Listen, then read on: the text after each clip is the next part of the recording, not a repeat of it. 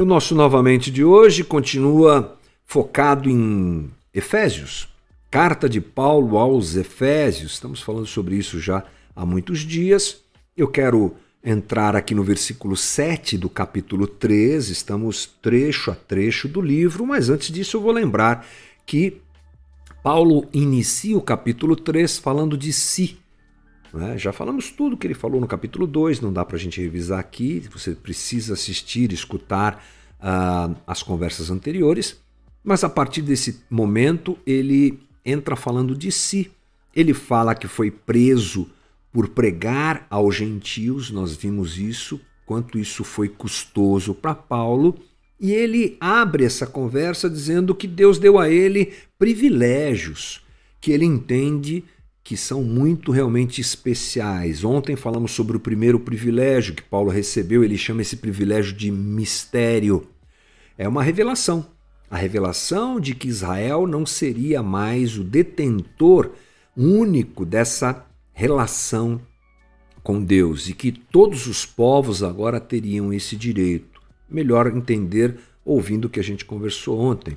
Nós damos sequência aqui entendendo que Paulo eh, diz que recebeu, além de uma revelação, de um mistério, ele recebeu também um comissionamento, uma comissão. Vamos lá?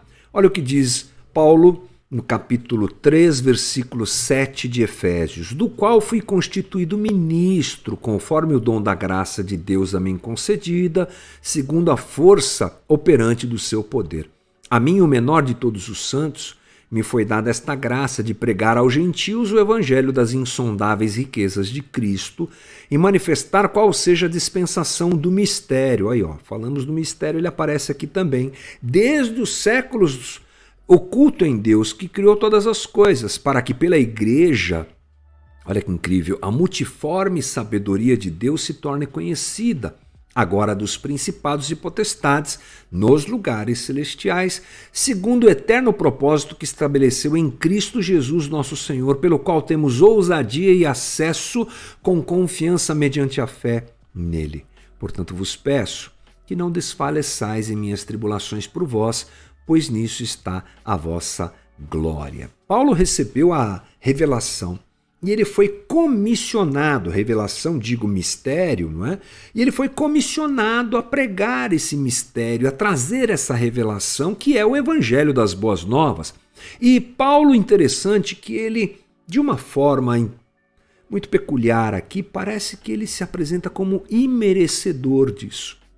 Para ele, Pregar o Evangelho, ser chamado para ser um apóstolo de Cristo é algo tão precioso que ele olha para si e se enxerga um tanto quanto imerecedor. Veja o que ele diz no versículo 7: Do qual foi constituído, fui constituído ministro, conforme o dom da graça de Deus a mim concedida. Foi Deus que deu graça para que isso acontecesse.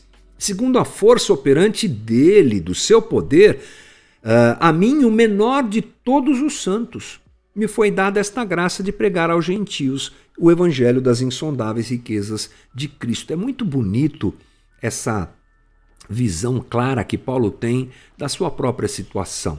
Ele confirma isso em outros momentos, como 1 eh, Coríntios capítulo 15, versículo 9, onde ele diz: Eu sou, porque eu sou o menor dos apóstolos, que mesmo não sou digno de ser chamado de apóstolo, pois persegui a igreja de Deus.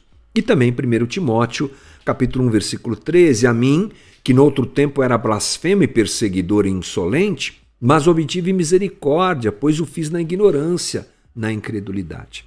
Paulo se percebe realmente alguém indigno de fazer e acredita tudo isso não nem um pouquinho a si mesmo.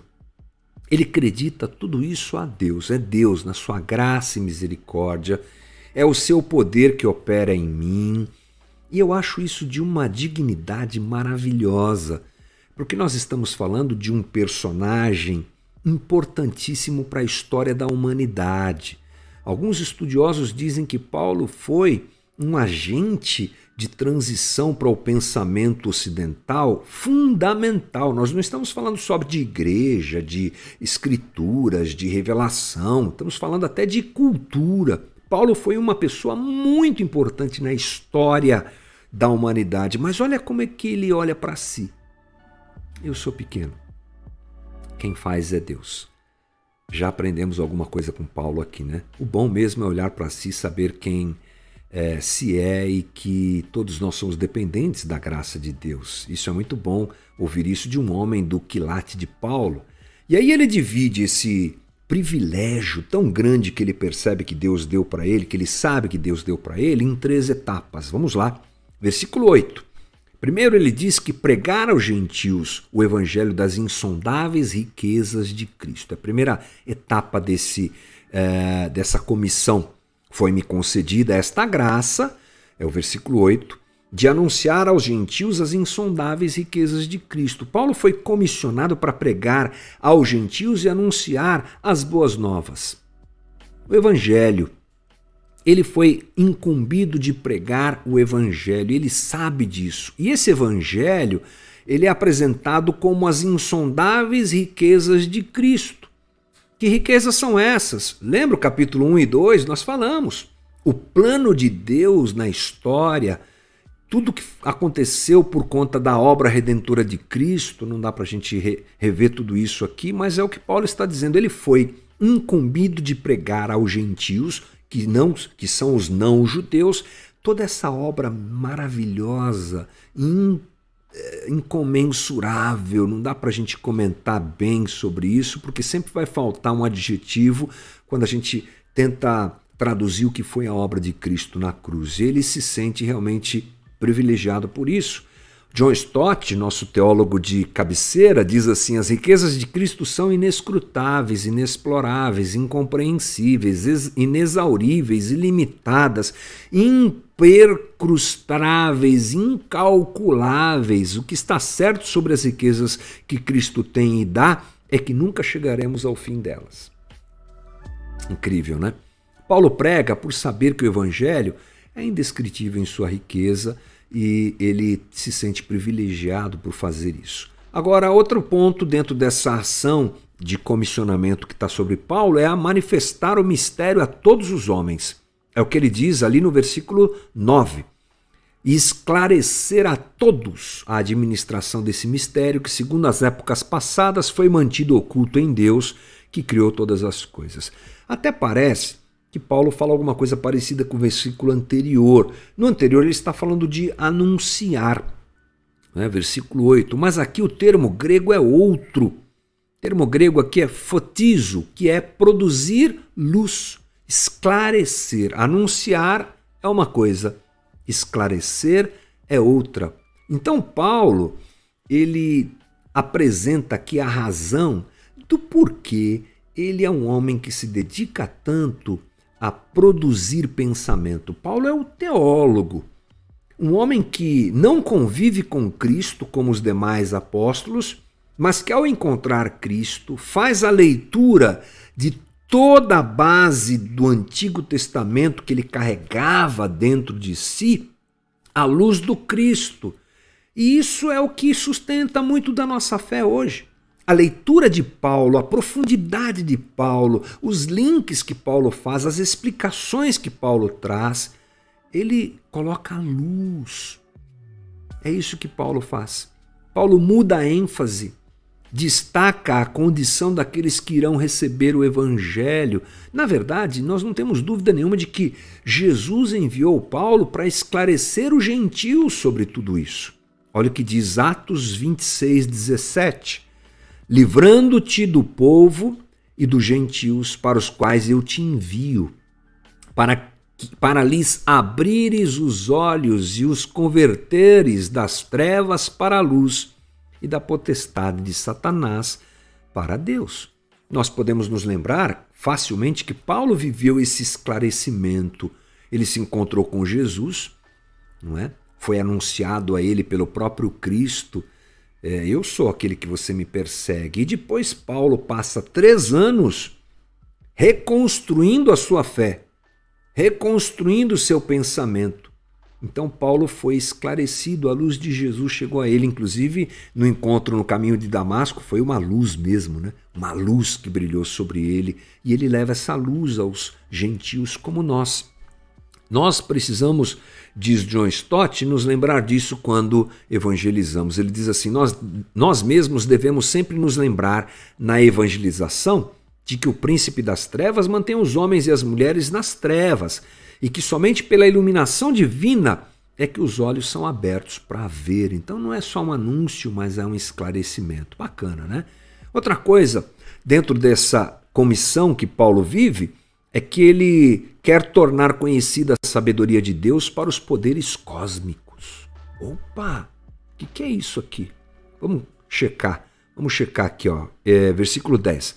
Inten a intenção dessa graça era que agora, mediante a igreja, presta atenção, a multiforme sabedoria de Deus se tornasse conhecida dos poderes e autoridades nas regiões celestiais.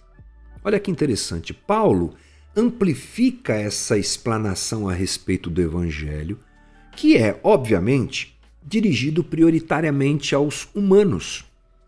Mas os poderes cósmicos também são testemunhas da ação graciosa de Deus. Alguns estudiosos gostam de apresentar a história humana como palco da ação de Deus. Deus age na história humana e a plateia é formada pelos poderes cósmicos, que vem Deus agindo na humanidade, vem Deus mostrando sua graça, poder, glória, misericórdia no plano humano, como se fosse um palco.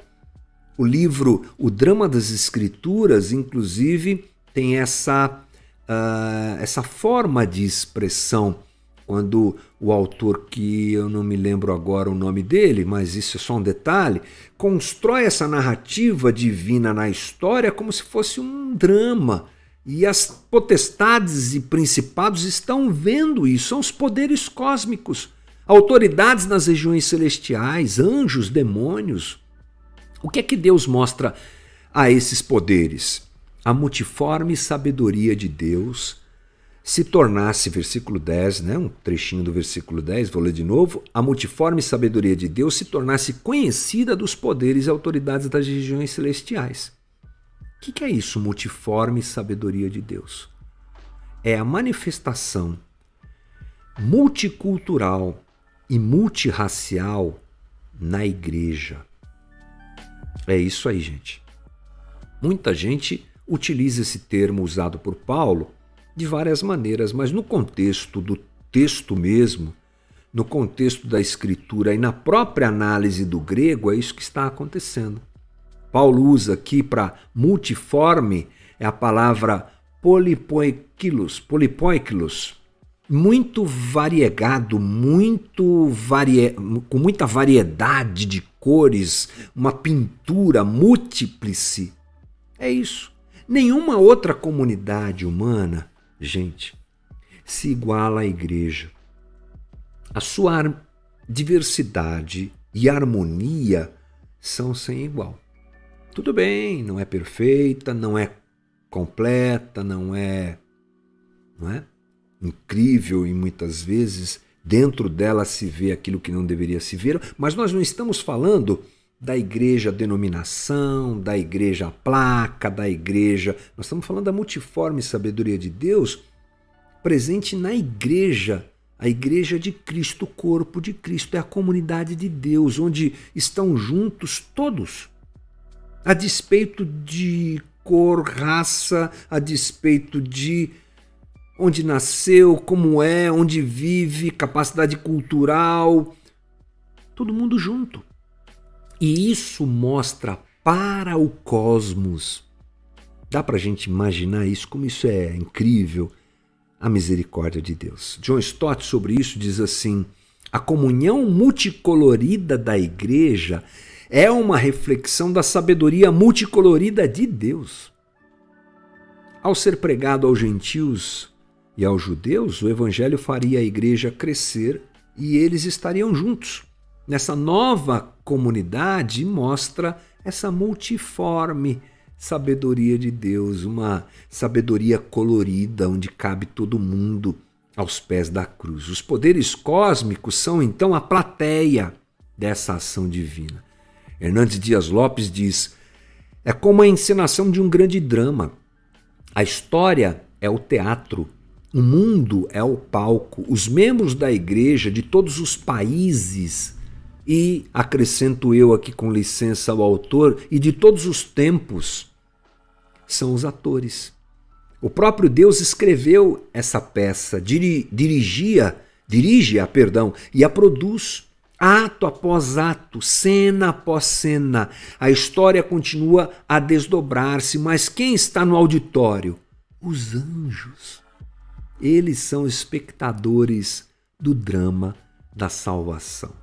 Muito, muito legal a gente entender tudo isso, uh, porque isso esclarece a nossa própria realidade, participante de alguma coisa tão gigante, tão imensa, tão incompreensível às vezes para nós, mas linda e feita em favor de nós e que tem testemunhas, né? Testemunhas cósmicas.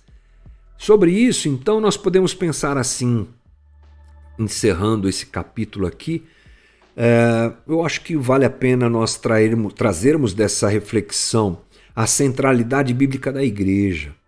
A igreja não é uma invenção de gente, eh, não é invenção humana, é uma situação criada por Deus, é a comunidade de Deus. Não existe relacionamento exclusivo com Jesus. Todos nós precisamos nos ligar à igreja, o corpo de Cristo. A igreja não pode perder a sua credibilidade para nós. Eu sei que muita gente está ferida e mais e mais gente continua sendo ferida pelo atropelo que a máquina da religião faz. Mas a igreja é santa.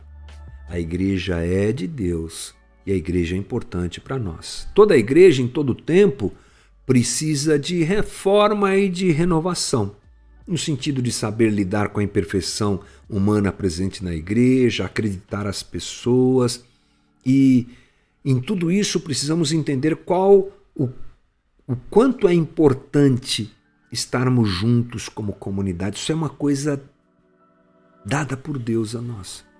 Fazer parte desse corpo é incrível. Outras coisas importantes para encerrar, lembrar que a igreja ocupa um lugar central na história. Tudo isso que nós falamos aqui tem a ver com comunidade de Deus, é a obra de Deus e o, o foco disso nesse momento em que Paulo escreve é alertar os efésios sobre a importância da igreja. Então, a igreja ela ocupa um lugar central na história. O plano eterno de Deus, oculto depois revelado em Cristo, lembra daquele mistério? Tem a igreja como centro. O propósito de Deus desenvolvido na história é a formação da igreja, a criação dessa nova comunidade em Cristo. A igreja é central para o evangelho. Não há individualidade, não há mais o eu, agora existe o nós. Isso é base do Evangelho. Ao me salvar, sou incluso pela misericórdia de Jesus nessa comunidade de Deus e Deus está criando dia a dia essa comunidade, que é a comunidade dos santos. A igreja, ela é central na vida cristã. Então a gente mergulha junto aqui numa conversa profunda mas que quando ela se afunila, ela chega a um ponto que é a importância da igreja para nós. Talvez você tenha dificuldades com isso. Já tivemos um movimento muito forte entre nós, chamado os desigrejados, era o nome que se deu, e talvez ele ainda exista. Muitos livros foram publicados, eu lembro bem, há umas, uma década atrás, mais ou menos, um pouco mais, isso foi muito forte né? as pessoas tentando justificar a sua não participação, a sua não, o seu não envolvimento com a igreja local e com a igreja de Cristo, por conta das suas machucaduras e decepções. Mas a gente vai lendo esse tipo de coisa, entendendo esse tipo de coisa, a gente percebe que não pode ser assim. Então que você que por acaso passa por momentos de dificuldade quanto à igreja Reveja os teus valores, reveja as tuas prioridades. Embarque nessa comunidade que é uma comunidade de Deus, feita por gente imperfeita, sim, lideranças imperfeitas, sim, a crise da igreja brasileira hoje não é outra senão da liderança. Mas em tudo isso, Deus age. O coração da gente precisa estar firmado nessa realidade de que a igreja é de Deus.